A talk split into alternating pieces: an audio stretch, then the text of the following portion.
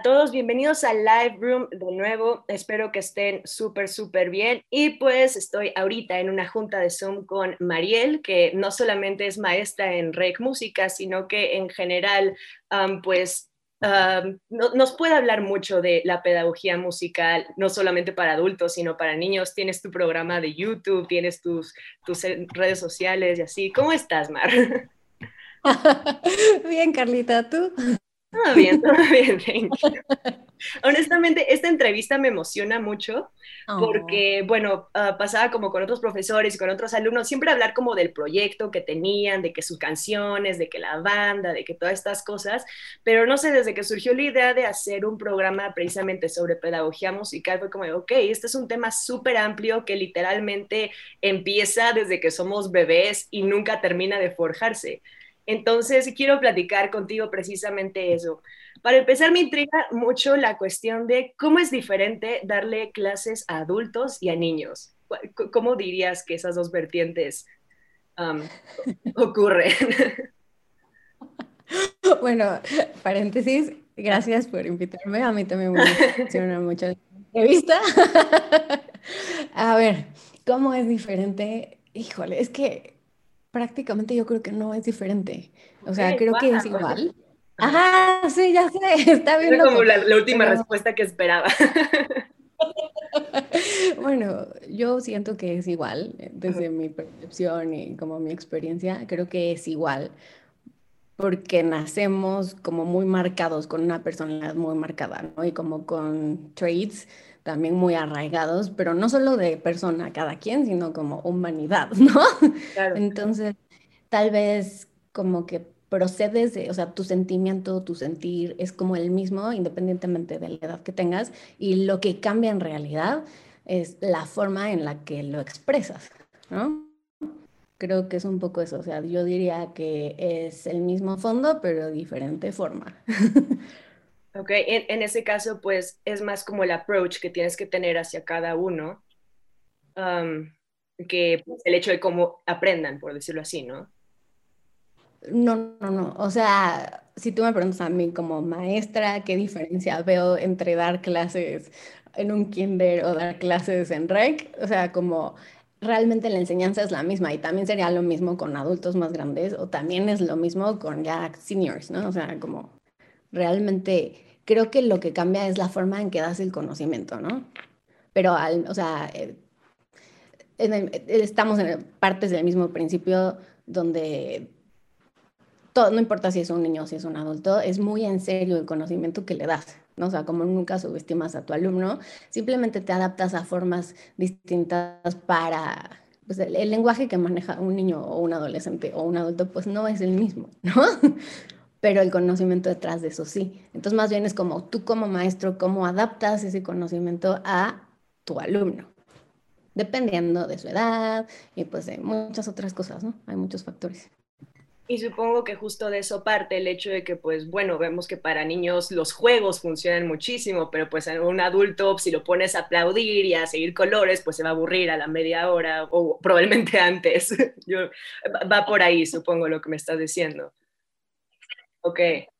Sí, sí, sí. O sea, con un niño, o sea, bueno, yo siempre he creído que las clases tienen que ser muy dinámicas, no importa en qué nivel estés enseñando, como que una clase aburrida, no, no, o sea, creo que tiene que ser muy dinámico, creo que tiene que ser muy práctico, creo mucho en el aprendizaje vivencial, o sea, que lo vivas y a partir de la experiencia aprendas, ¿no?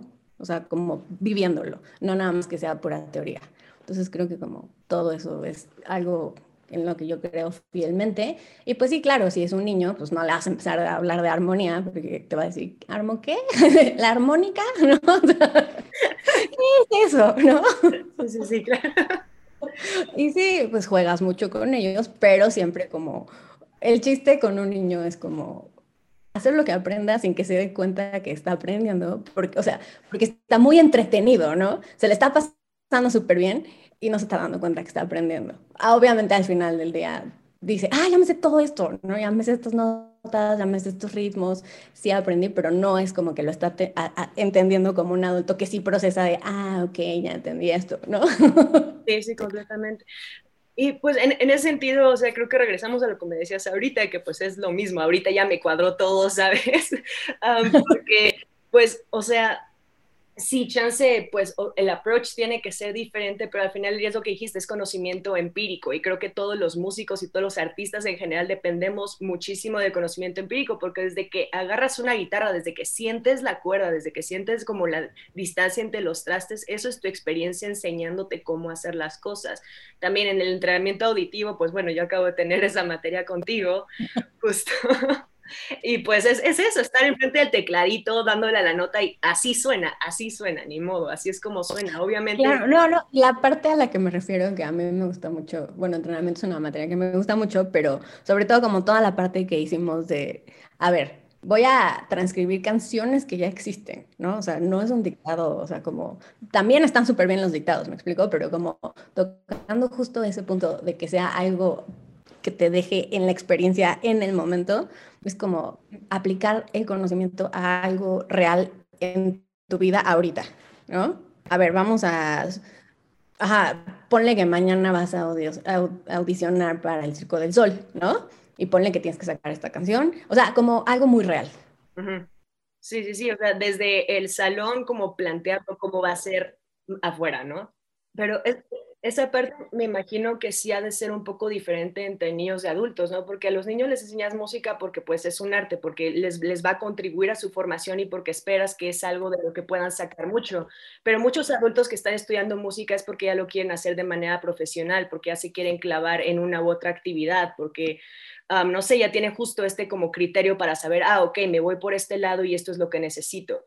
Entonces, en ese sentido, ¿cómo dirías que procesa un niño en la clase? Como que el adulto lo puede enfocar a lo que busca, pero el niño solo la toma. Entonces, en, ese sentido, ¿cómo, ¿cómo, los niños se relacionan con la, con la música? ¿Cómo, ha sido tu experiencia con eso?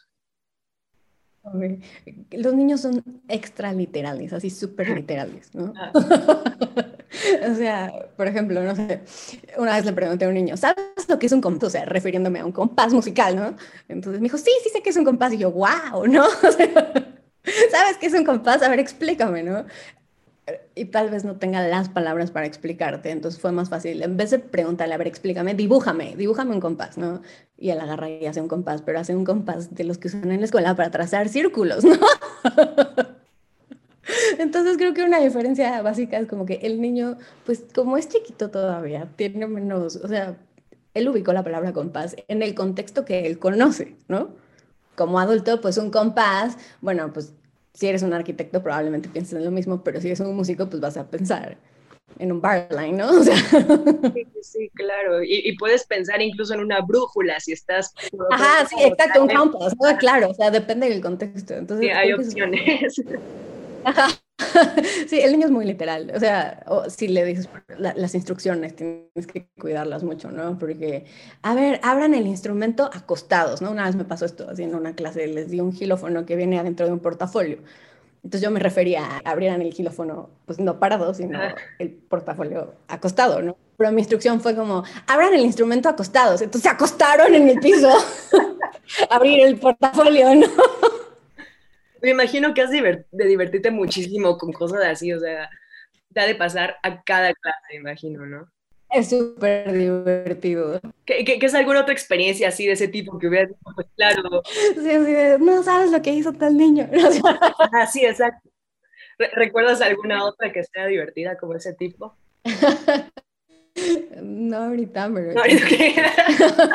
está, bien, pero la, del portafolio acostado fue muy buen ejemplo.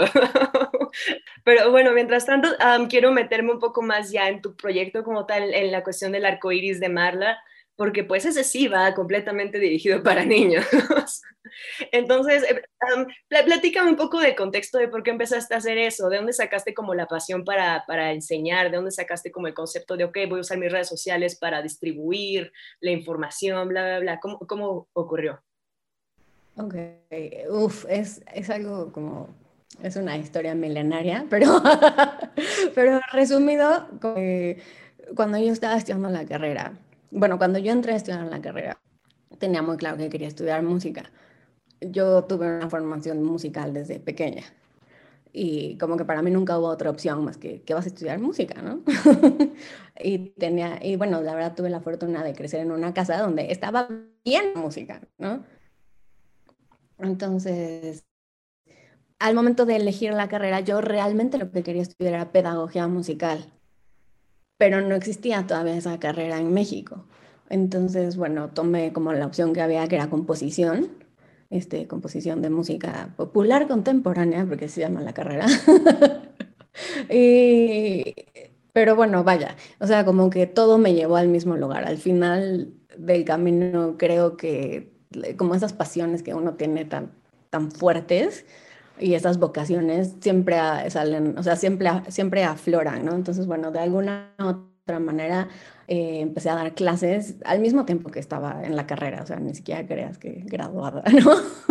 y ha sido un trabajo muchos años, o sea, he trabajado con mucho tipo de gente, con muchas edades, este, también con muchas capacidades distintas, porque también doy musicoterapia, donde he tenido como oportunidad de trabajar eh, con gente este, con padecimientos como, no sé, como síndrome de Down o parálisis este, cerebral o corporal, bueno, varias cosas por ahí, ¿no? Pero bueno, o sea, realmente es un proyecto que he tenido como así en mi cabeza rodando desde siempre, ¿no? ¿Por qué? No sé. Pero siempre lo apareció y ahí estaba. Ajá, o sea, siempre ha estado en mí como esa necesidad de, ay, sé hacer esto, te enseño, ¿no? O sea, es algo que me gusta, es algo que me gusta. Y a pesar de que estudié composición, la verdad siempre he dado clases y bueno, pues fui aprendiendo a dar clases conforme, ah, pues haciéndolo realmente, ¿no? Aprendí haciéndolo. Y hubo como un punto en la carrera, cuando estaba estudiando la carrera, que dije, estaría padrísimo hacer un proyecto para niños. Y entonces en ese momento me puse a componer y empecé a hacer canciones. Obviamente ahorita las escucho y digo, jamás, ¿no? Creo que a, todo músico le va a pasar por toda su vida eso, sí. Sí, no, pero te voy a decir, porque realmente lo que me faltaba era la experiencia con los niños, ¿no? No tenía como muchas ideas y tenía muchas ganas. De hecho, yo hice mi tesis en educación musical infantil, ¿no? Desde los 0 hasta los 12 años. Pero bueno, vaya, o sea, fuera de eso, como que no tenía yo la experiencia real de entrar a un salón de clases con 30 niños de 4 años, ¿no? o con 40 niños de 12 años, o sea que de veras es como, es un trabajo del que aprendes muchas cosas. Me imagino. ¿Y, cuál es la respuesta de los niños? Porque, o sea, pues yo me acuerdo tener esa edad y neta estar como en el salón de clases y no poner atención y no quedarme quieta y estar pensando en que la hora del recreo y bla, bla, bla. Pero eso te lo imaginas, no sé, con tu clase de ortografía o con tu clase de geografía, historia, lo que sea, pero música siempre era, por lo menos para mí, era como esta, este espacio en el día que, ah, vamos a divertirnos un poco. Pero, claro. pero de todos vos tienes que aprender. Entonces, ¿cómo has visto que es como la interacción de los niños con la música? Pues creo que naturalmente como humanos nos gusta mucho la música y es algo que instantáneamente te captura la atención, O sea, de hecho hay muchísimas teorías, o sea, bueno, no teorías, más bien estudios científicos que han comprobado que muchas veces la, la música desarrolla el lenguaje, ¿no? Porque ¿qué hace una mamá? Pues mece al bebé y le canta, ¿no? Y entonces ya, ahí, eh, o sea, te desarrolla muchísimas cosas, pero bueno, naturalmente creo que a todo, que a la mayoría, no diría a todos, pero a un porcentaje muy amplio nos gusta la música, o sea, porque así somos, ¿no? Porque nos llama la atención. Es impresionante cómo a un bebé le puedes empezar a cantar así bajito, bajito, bajito, y pum, centra su atención, ¿no? Instantáneamente en ti. Porque le llama la atención la tonada o el sonido, o porque nunca ha escuchado a nadie cantar, ¿no? Así como, ¿qué es eso? ¿no? ah, súper nuevo, ¿no? Sí, sí, Pero sí, les gusta mucho y, y pues claro, obviamente tiene que ser algo súper divertido, o sea, yo tuve una experiencia, yo no voy a decir el colegio, pero, pero yo hice dos, o sea, hice dos carreras al mismo tiempo, ¿no? Una clásica y una, una de piano clásico y una de composición, ¿no? Y en, en la escuela en que yo iba de piano clásico, que iba desde chiquita, eran muy duros porque los maestros eran europeos y era tipo como un conservatorio así como súper duro yo salía llorando así a los ocho años, así de la clase, así de, es que el maestro me aventó la tapa del piano en los dedos, ¿no? Porque me equivoqué, ¿no? Entonces como que desde ahí yo dije, yo quiero hacer algo por la educación musical, donde no tengas miedo de tu maestro, donde no sea una, porque bueno, afrontemos, la verdad la música es una disciplina, ¿no? y bueno, como toda disciplina, pues requiere esfuerzo y dedicación y uno tiene que ser súper constante y te tienes que sentar en tu instrumento y tienes que pasar horas haciendo las cosas hasta que te salgan, ¿no? O sea, sí es una disciplina. Entonces, como que en mi pensamiento era, puede seguir siendo una disciplina, pero no necesariamente tiene que tener como esta carga de que es pesado, de que está aburrido, del maestro súper estricto que te grita, ¿no? O sea, como creo que hay que encontrar un balance entre, obviamente que sea muy divertido, mucho movimiento, mucho juego, pero obviamente también que aprendas, porque los niños enseguida se dan cuenta si están aprendiendo o no. ¿no? Incluso me atrevo a decir que más fácilmente que un adulto a veces, ¿no? Siento que los niños están como más naturalmente conectados a sí mismos, los adultos ya estamos como por todos lados a veces, y un niño siempre va a ser como súper fiel a lo que siente y a lo que cree y a lo que eh, piensa en ese momento, y pues si se quiere ir, se va a parar y se va a ir y ya. Claro, no, claro, y eso es un súper punto, porque a mí muchas veces me han dicho así como, ay, qué fácil, darle, darle clase a niños y a bebés ser súper fácil. yo creo que es lo más difícil, porque evidentemente, como tú dices, un niño no tiene filtros, ¿no? Entonces, el niño no le gusta y te dice no y se va, ¿no? O llora, ¿no? ya como adulto, bueno, te esperas tantito, te inventas algo y sales corriendo después, ¿no? Pero... Ni siquiera te pones a ver tu teléfono y ya. Exacto, pero ya tienes como un poquito más de contexto social y las normas, entonces tratas de ser más educado, ¿no? Pero un niño es brutal, así brutalmente honesto. Sí. Pero me imagino que es precisamente por eso que con niños a veces tienes la oportunidad de crecer más, ¿no? Porque, o sea, lo, estoy viendo pues ahorita que ya me estoy metiendo como un poco más en, en la cuestión como pues didáctica, en la cuestión académica de la música, y, o sea, realmente me estoy dando cuenta que a veces lo que expresan las personas en el salón o sus dudas o sus comentarios o cómo sienten conforme a la materia realmente no es como se sienten y solamente precisamente eso, están tratando de seguir una norma, están tratando de adecuarse a algún contexto, pero pues un niño nunca va a, forzarse a estar en ningún contexto y imagino que eso a ti como, como maestra te ha de dar como muchísima más retroalimentación que un grupo que solamente te está diciendo que sí por decirte que sí, ¿no? En, en este sentido, ¿cómo has aprendido tú de tus alumnos? Pues tienes que aprender a leer el grupo. O sea, la verdad es que todos somos distintos. Y lo que le gusta a uno, a otro no le gusta. Eh, ah, probablemente siempre, como pasa en todos lados, ¿no? O sea, hay gente que lo traen de manera nata y hay gente que batalla un chorro, y hay gente que es súper coordinada y hay gente que no coordina, ¿no? Entonces, como que tienes que tratar de dar una, es, es, eh, pero es lo mismo, o sea, como al nivel de licenciatura, ¿no? O sea, tienes que tratar de dar una clase para todos. Sí, claro. ¿No? Entonces, como que tienes que observar, tienes que ser súper, súper observador. Así como, a ver, o sea, como que vas cachando cositas, ¿no? También, o sea, fijarte si el niño ya tiene algún, o sea, como alguna lateralidad establecida, como, o, o es, o sea, usa más la mano derecha, usa más la mano izquierda, o todavía no la define, ¿no? Entonces, como cositas que tienes que ir viendo, ¿no? O, o si lo ves como también eh, obviamente hay diferentes personalidades, ¿no? Hay el niño como más penoso o el que es súper, este, ¿cómo se llama? súper activo, y cero penoso, hiperactivo. Entonces tienes que ir leyendo al grupo, tienes que observar mucho y tienes que ir cambiando de actividad según el estado de ánimo, ¿no? Y también otra cosa que he aprendido es que el niño es un espejo muy fuerte.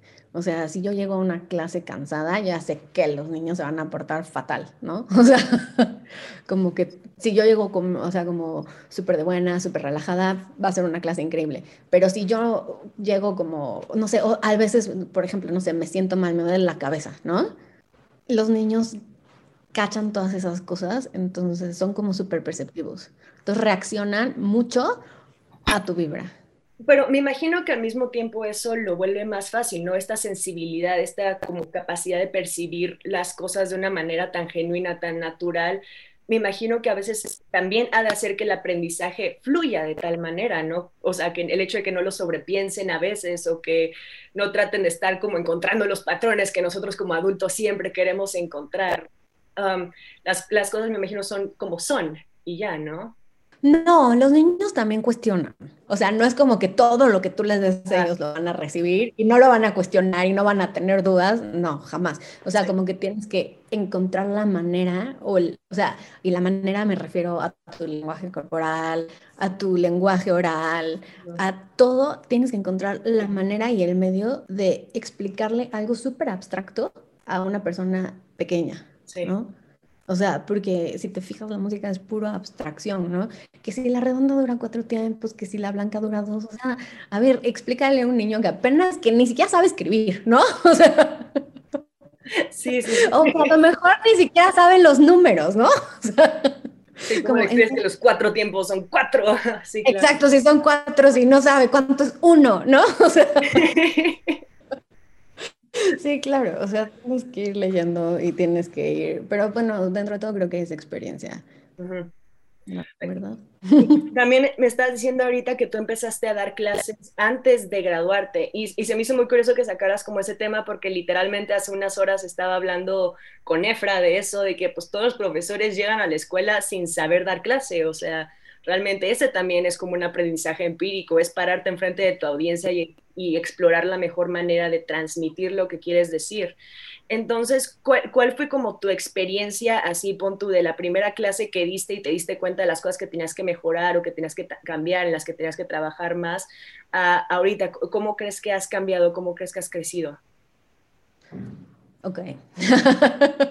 bueno, también lo pregunto porque pues siento que, que vale la pena mucho precisamente para la gente que quiere hacer lo mismo y que no tiene la más mínima idea de cómo empezar, ¿sabes? Mira, antes de que yo entrara a dar una clase grupal, empecé a dar clases particulares. Ok. De piano, de solfeo, de, de, general. De piano, o sea, en general a niños, o sea, tipo le empecé a dar, las primeras clases que di fueron a mis vecinos, ¿no? Ah, ok. a mis vecinitos porque el papá quería que toquen piano y él me escuchaba tocar piano, entonces me preguntó, ¿quieres dar clases a mi hijo? Ahora les iba y pum. Pero bueno, tuve varios años simultáneos a que estudiaba, que trabajaba dando clases particulares. Em, no sé exactamente en qué punto empecé a dar clases grupales, pero claro, o sea, mis primeras experiencias fueron, entras al grupo, cero logras retener la atención de los niños, entonces hacen lo que quieren y y ya, ¿no?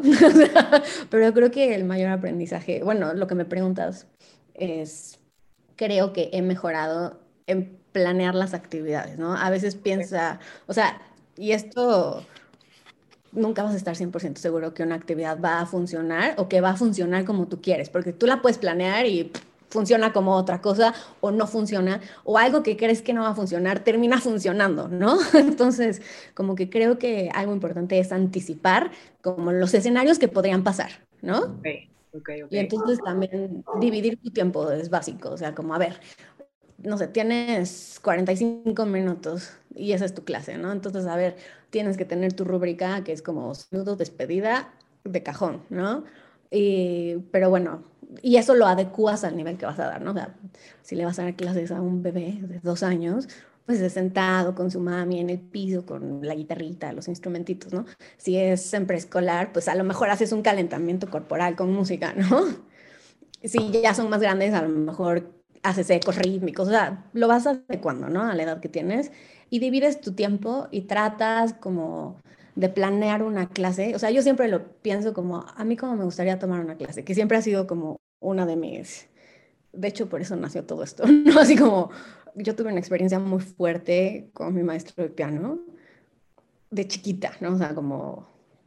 Y entonces dije, bueno, ¿cómo lo puedo hacer diferente? Y siempre pienso yo, como, ¿a mí qué me gustaría? ¿O cómo me gustaría aprender? Y mis respuestas siempre son las mismas, ¿no? Divertida, que tengas un ambiente de confianza, o sea, como que hay maneras de imponerte como maestro, porque sin que te dé miedo, ¿no? O sea, como... Porque si con los niños tienes aparte que marcar límites, eso es verdad. También tienes que marcar límites, pero de manera bonita, ¿no? No autoritarios. Sí, claro, claro. Y bueno, o sea, nada más como recordando mi propia experiencia, o sea, realmente con niños no solamente eres un maestro de música, sino que en ese momento pues eres como, eres su niñera, ¿no? Entonces sí tienes que estar como al tanto de que pues, ok, chances esto no tiene que ver con música, pero a ver, ven, te ayudo, justo eso, de que pues bueno, vamos a aprender a contar o cositas así que pues son las bases para el aprendizaje como tal. Entonces, estas habilidades también, ¿cómo las has desarrollado? El, aprender qué cosas no musicales necesitas para poder dar la clase. A ver, repíteme otra vez, como, ¿qué, ¿a qué cosas no musicales? Ajá, o sea... o sea, pues ¿qué habilidades en el niño, digamos? Pues no, no necesariamente el niño, pero tú también como maestra, o sea, que sabes que si estás trabajando con un niño no puedes tener la clase que sea 100% música porque el niño necesita desarrollar otras habilidades a la par.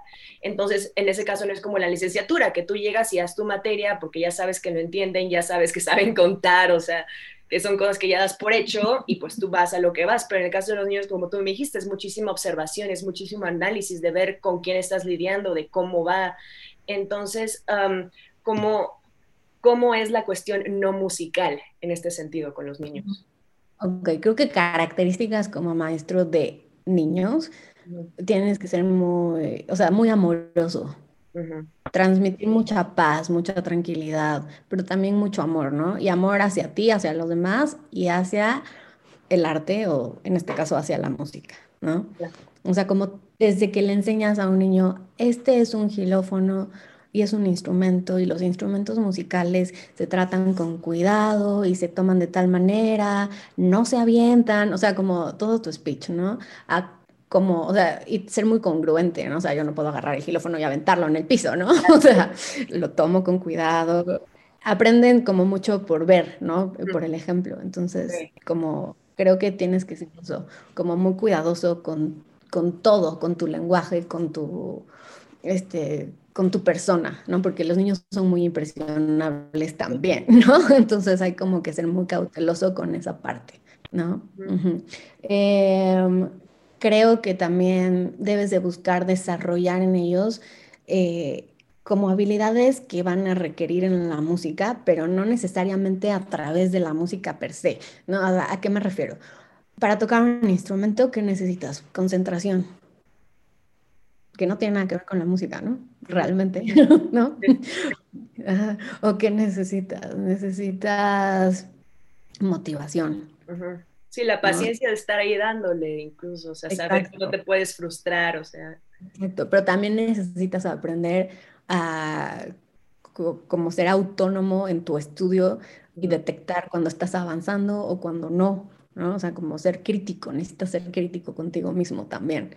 Y bueno, ¿qué necesitas? Pues necesitas motricidad, necesitas coordinación. Entonces sería como pensar cómo yo puedo, eh, cosa, necesitas sensibilidad también al tocar un instrumento, ¿no? Poder, para poder transmitir, pues necesitas sentir la emoción. Entonces, ¿cómo como maestro puedo yo desarrollar estas habilidades en los niños sin necesariamente ponerlos a leer una partitura, ¿no?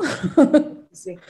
Sí, entonces realmente creo que ese es el reto cuando trabajas con niños, que como vayas de lo general a lo particular y a través de diferentes artes, ¿no? O sea, a mí me gusta muchísimo ponernos a escuchar música. ¿no? A ver, vamos a escuchar todos esta, me gusta mucho usar música clásica, ¿no? Vamos a escuchar esta pieza. ¿Qué les transmite? Vamos a escucharla, vamos a escucharla. O sea, también es eso, aprender a escuchar. Parece muy fácil, pero no. Sí, pues incluso hasta en la carrera seguimos teniendo clases de apreciación, o sea, eso es algo que no acaba de desarrollarse. Sí, claro. Y entonces, ok, va, escuchen esto y cada quien va a dibujar lo que se imagina con esta música. Ok. ¿No? Entonces ahí ya estás desarrollando muchas cosas, porque estás desarrollando creatividad, pero estás desarrollando imaginación, pero también estás desarrollando la percepción, porque el niño sabe que tiene que que su dibujo tiene que representar de alguna manera a la música que escuchó.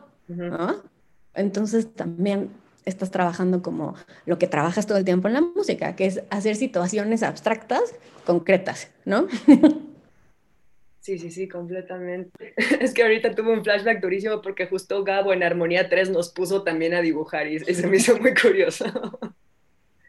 Y en el caso de los adultos, ¿cuál dirías entonces que es como el mayor reto? Si, si en el caso de los niños es como esta parte, con los adultos, ¿cómo funciona? ¿Cuáles son los retos que no tienes, por ejemplo, con niños, pero con adultos sí? Ok, con adultos creo que caemos mucho en, pues como en excusarnos, ¿no? Como, como, ay, es que no me sale, o ay, es que no me va a salir, o tal vez enfrentarse al miedo, ¿no? O sea, muchas veces no lo intentas como adulto, no porque te flojera, no porque esté muy difícil, no porque no te vaya a salir, sino porque te da miedo. O sea, como que dices, ¿qué tal si lo intento y no me sale? ¿No? Y al final del día creo que es miedo. Entonces, como que creo que uno de los grandes retos con adultos es poder superar y poder decir, lo voy a leer, aunque se me desafine o aunque me salga del tempo o aunque no respete las dinámicas, yo qué sé, ¿no? Pero creo que es como superar el miedo a uno mismo, ¿no? O sea, como que somos muy aprensivos, creo. Eso.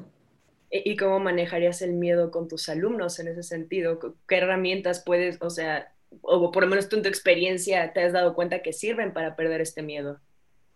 Pues mira, creo que tienes que reforzar mucho, o sea, como reafirmar más bien es la palabra, como reafirmar así como va súper bien, te va a salir mejor, yo sé que lo vas a lograr, o sea, como toda esta parte así como súper positiva, ¿no? Sí es lo mismo con los niños de alguna manera, ¿no? Eso lo necesitamos como personas, punto.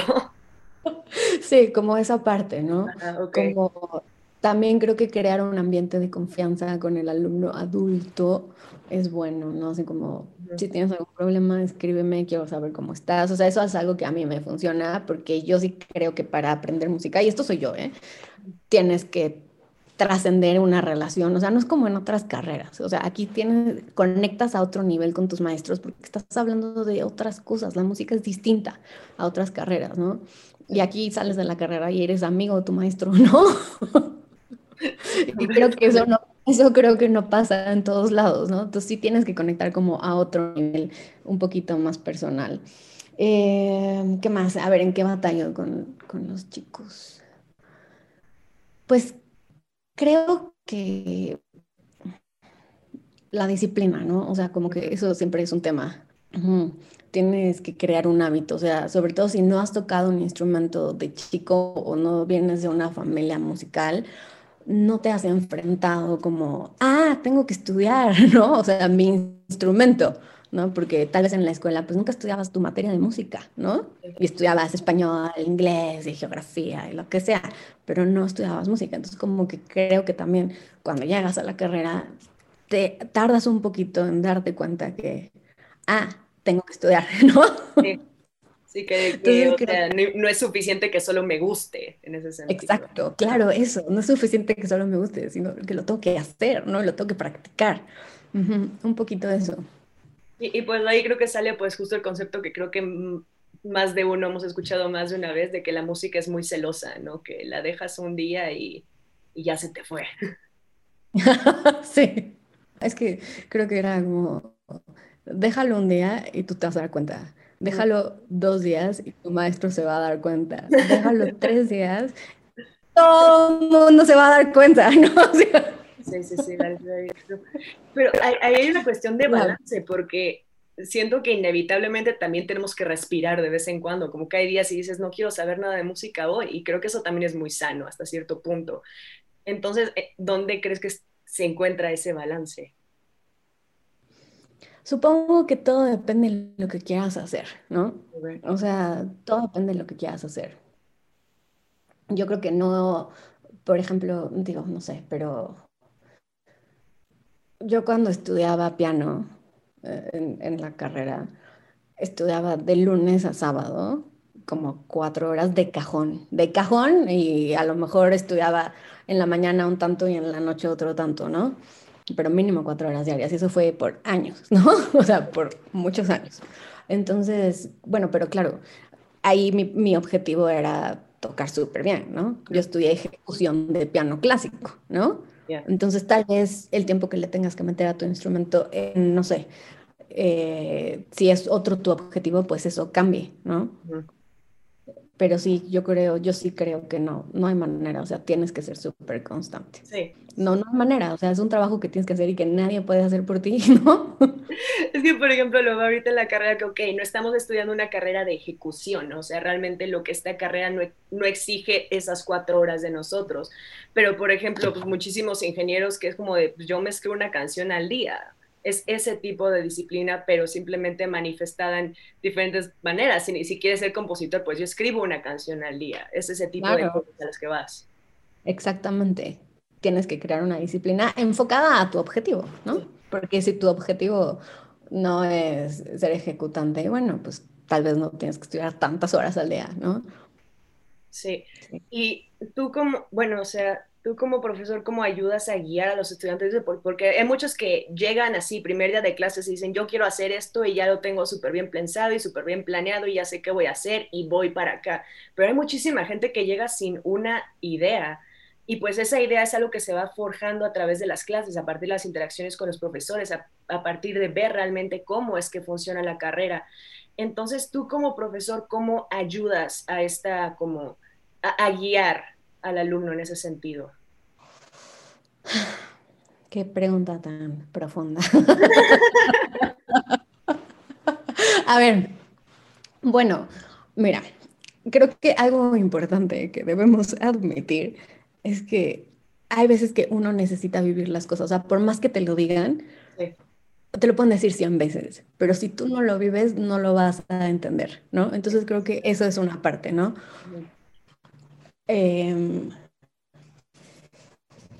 también creo que cuesta mucho trabajo en general, como decir, bueno, ahora le va. ¿Desde qué voy a estudiar? ¿no? Porque es una decisión que tienes que tomar, en mi percepción, a una edad muy temprana, ¿no?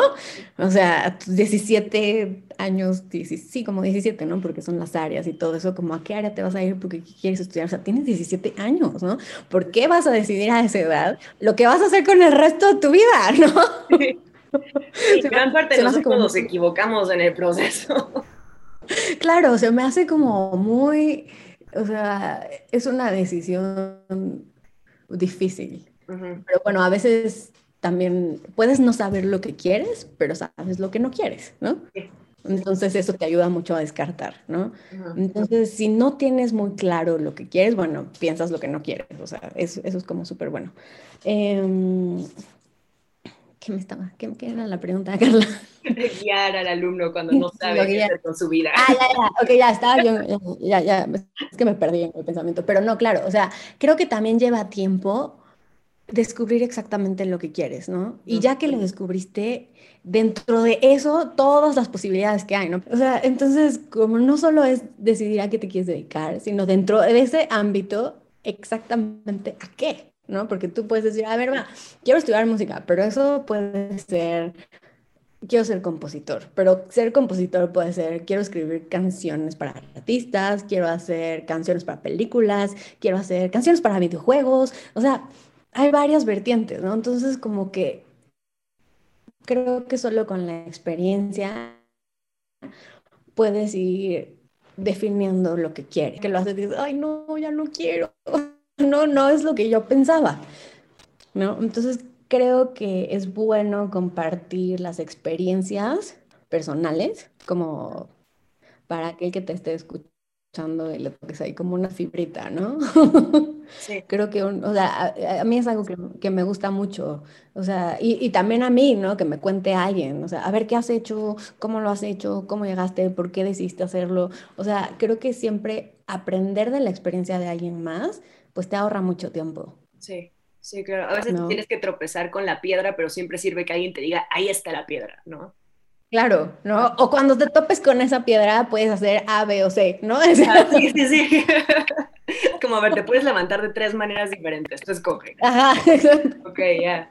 Exacto, ¿no? O sea, como eso es como, bueno, Em, pero sí, creo que es, es, algo muy personal. O sea, no me atrevería a decir cómo los puedo guiar. O sea, tal vez les pueda compartir mi experiencia, tal vez les pueda enseñar algo que sí creo que por eso me gusta mucho la educación, es que preparas y fortaleces a la persona, ¿no? Entonces sí creo que entre más habilidades tengas, más oportunidad tienes de, eh, de, pues, de lograr tu objetivo, sea cual sea, ¿no? Entonces creo que es importante algo en el proceso que es importante es como todo, todo, todo lo que aprendas, hazlo y hazlo súper, súper bien porque no sabes en qué momento lo vas a usar, ¿no? Y a lo mejor la clase así, yo por ejemplo cuando llevé clase como de habilidades de escritura musical, yo decía, Dios, ¿no? jamás voy a usar esto, ¿no? yo no quiero hacer partituras, ¿no? Y pregúntame ahorita, ¿qué hago? Pues soy copista también, ¿no? O sea... Inevitablemente acabamos ahí.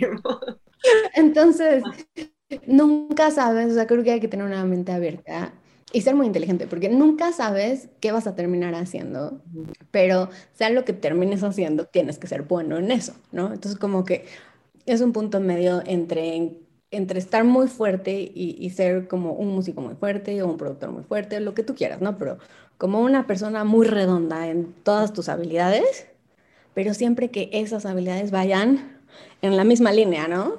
Sí, sí, sí, claro. Y, en general creo que también saber adaptar como habilidades que no necesariamente tienen que ver con la música a la música. yo, yo, me estoy clavando mucho como por ejemplo en el hecho de integrar todo lo que eh, este, aprendí de literatura antes de, cambiarme a producción musical, a precisamente la composición de letras, y pues eso es algo que otro compositor no va a tener, cosas de ese estilo. Te, ha tocado tratar de guiar alumnos que tenían como otro background, que tenían como otras habilidades y de repente dijeron, no, quiero irme por acá y, empezar desde cero, algo por, por el estilo, ¿sí te ha tocado? Sí, sí me ha tocado. Em, Sí, sí, sí me ha tocado. Sí.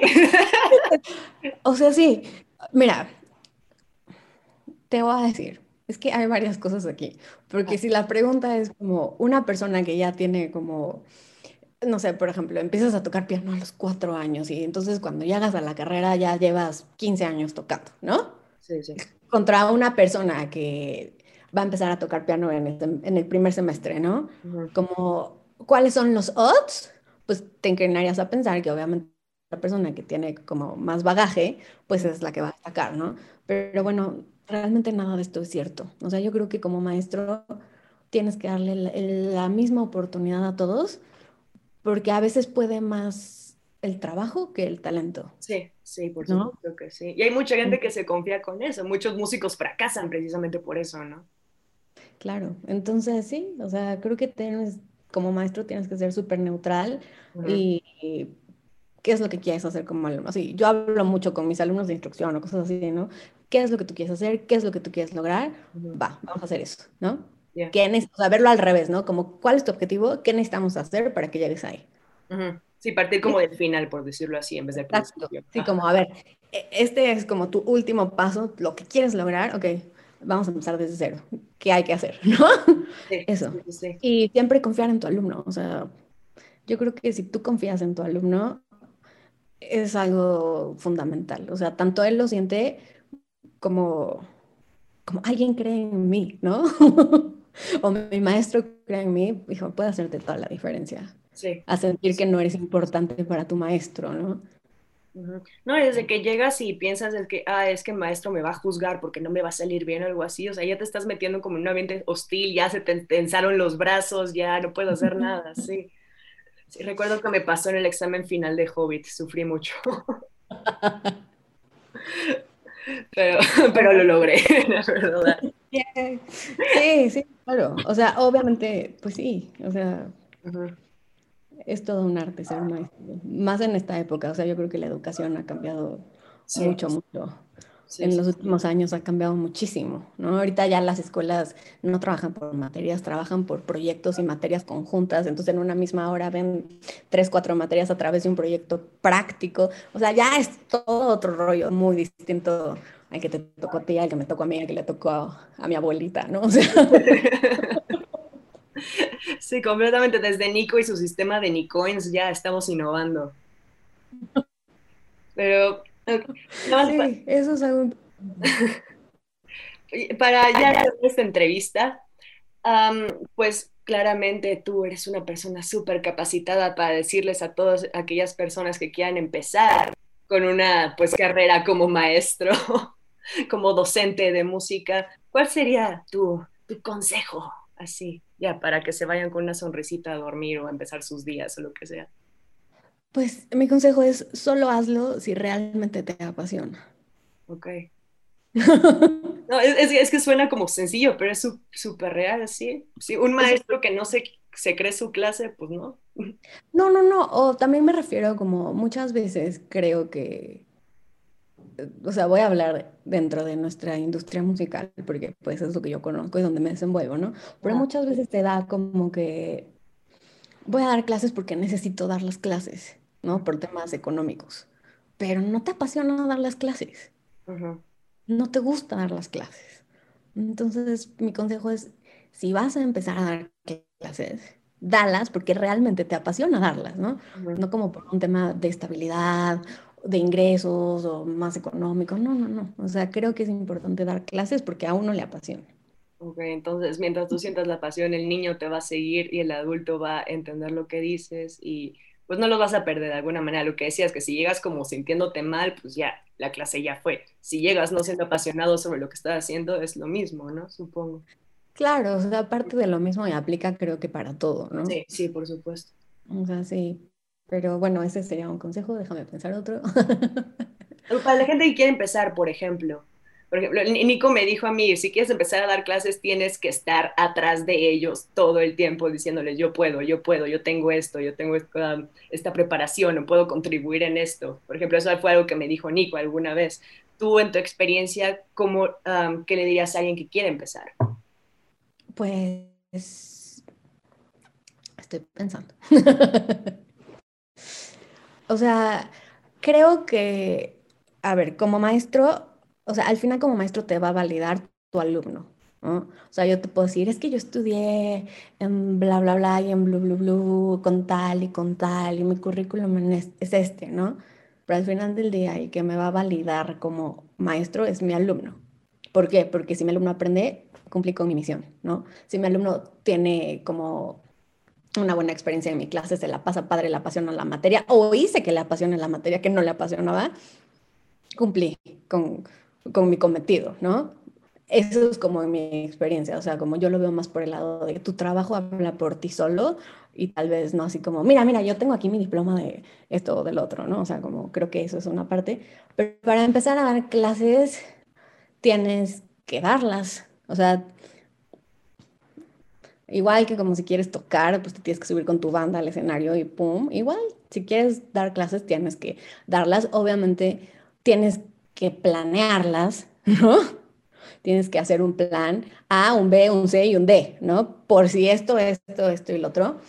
Em, creo que también, o sea, algo que yo he descubierto es que, que a veces pasa mucho con los niños, ¿no? ¿Qué material vas a usar? Hay veces que no necesito ni siquiera material, ¿no? A mí una vez dejé mi maleta, fui a dar unas clases, se me olvidó mi, mi maleta de material y como que dije, bueno, creo que me siento suficientemente fuerte como para entrar a un salón con 40 niños sin un instrumento y hacer una clase increíble, ¿no? O sea, como también tienes que confiar en ti y seguir tu instinto. Creo que es mucho de instinto también. Y tener, pues sí, la verdad es que vas adecuando, o sea, y es, es ser perseverante como en todo. No desanimarse, si, bueno, esta vez no me salió, ¿por qué no me salió? Y aceptar la crítica también, ¿no? De una manera, pues sí, de una manera adulta, ¿no? Como no es personal, simplemente tomarla, ¿no? Sí, por supuesto. Crecer cada día a partir de pues el último error en ese sentido, como profesores y como humanos. Exacto. No, y, y, tus errores, la verdad, a mí me encantan, porque te hacen siempre más fuerte. O sea, obviamente, si aprendes de ellos, ¿no? porque si lo vas a repetir, pues no, no es el punto. El punto es siempre aprender de ellos y que no te pasen o equivocarte de diferentes maneras, ¿no? Y entonces, oye, Mar, pero ¿cómo se te ocurrió trabajar así? Porque lo intenté un día y, a base de prueba y error, ¿no? O sea, yo tal cual nunca estudié pedagogía em, como una carrera. He leído mucho y, y, siempre estoy como muy, trato de estar muy empapada de cosas que están pasando o de técnicas nuevas o de métodos nuevos pero pues sí, los tienes que experimentar y llegar y hacerlos. Y si no te salió, adecuar. Y round 2 y round 3 y hasta que pum, pum, pum, ¿no? Hit the bell y ya. Sí, claro, también es una experiencia de aprendizaje para el profesor, inevitablemente. Sí, está bonito. Y bueno, un consejo así muy, muy, muy importante, si quieres trabajar con niños, si les quieres dar clases de música, es tómate en serio al niño. O sea, creo que muchas veces caemos como en pensar que pues tienes que ser como disfrazarte de payasito, ¿no? y entretener al niño y, y, bueno, sí es correcto, sí lo tienes que entretener, pero no tú, sino tu clase, ¿no? pero sí tomarse en serio al niño, o sea, no subestimar a los niños. Los niños son personas, pero son personas más pequeñas, son personas con edad corta, ¿no? De corta edad. Entonces, pero sigue siendo una persona. Entonces, con la misma seriedad que entrarías a, o que tendrías una plática con un adulto, con la misma seriedad tienes esa plática con el niño, ¿no? Okay. Como darle su lugar al niño, es algo que pasa mucho. O sea, yo cuando empecé mi proyecto, no, que vístete de, con, con como era el arco iris, vístete de arco iris y ponte unas nubes y ya sabes, ¿no? como, mm, no. sí, no necesariamente va por ahí, ya. Qué bueno que lo dices, porque a mí no se me habría ocurrido, honestamente. O sea, yo sí tenía, por ejemplo, mucho la idea de que, pues, si es un niño, te tienes que, como hacer a la idea de que estás con una personita chiquita y que no entiende las cosas como tú, pero pues no, o sea, me dices ahorita que es todo lo contrario, entonces, hey, ya, ya salió un poco de aprendizaje. No, no, es que, ojo, no entienden las cosas como tú, es correcto. No las entiende como tú porque no las procesa como tú, pero las entiende. Las entiende eh, en su edad, con su conocimiento, con su contexto, pero claro que las entiende. Obviamente, pues le tienes que hablar en su lenguaje, ¿no? Sí, claro. Pero no ay, sí, a ver, niñito, bonito, que vamos a aprender. Pues no, ¿verdad? O sea, le hablas normal. Sí, los niños van a, o sea, creo que eso es muy importante, Carla. No subestimar al niño, o sea, tener muy claro tu objetivo. A ver, yo necesito que el niño aprenda a formar compases de cuatro tiempos, ¿no? Y te vas para atrás, te vas para atrás, te vas para atrás. ¿Qué necesito? Bueno, pues que sepa los números, que, que hasta cuánto, hasta el cuatro, ¿no? Si ya sabe contar hasta el cuatro, ya la hice, ¿no? sí, o sea, como las figuras rítmicas, pero entonces, o sea, tienes que irte hacia atrás y desglosar todo como a lo mínimo, a lo mínimo, a lo mínimo, a lo mínimo, a lo mínimo, y dar el conocimiento de una manera muy sencilla. Y creo que ahí es cuando sabes que triunfaste como maestro, como educador infantil. Tienes esa capacidad de transformar cosas que pueden ser súper complicadas a así como muy fácil, ¿no? O sea, como que se ven muy fáciles, pero tú ya hiciste como, como maestro toda una abstracción, que esa es tu chamba, ¿no? En realidad, toda la abstracción de, a ver, hay pentagrama, tiene cinco líneas y cuatro espacios, ¿y cómo lo voy a hacer? Y así, ¿no? O sea, y llegas ya con el niño, con tu juego muy planeado, con tu dinámica, a través de un juego, y le enseñas el pentagrama, ¿no? O sea, como que tienes que pensar hacia atrás y transmitirlo de manera muy sencilla, con vocabulario que el niño maneje. Sí, sí, ok estoy segura de que toda esta información le va a ser como súper útil a muchas personas. Yo, por ejemplo, no, me gusta darles clases a niños, pero sé que me está sirviendo para darle clases a adultos, ¿sabes? Entonces, sí, sí, claro, es que es lo mismo, a diferencia. Regresamos ahí. Sí, no, no sé, no sé. La verdad a mí me encanta darle clase a niños y aparte siento que me mantienen joven, o sea.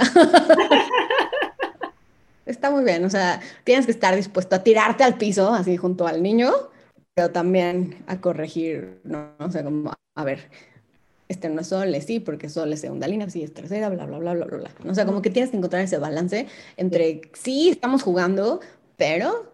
Pero va en serio. Te estoy, enseñando, ¿no?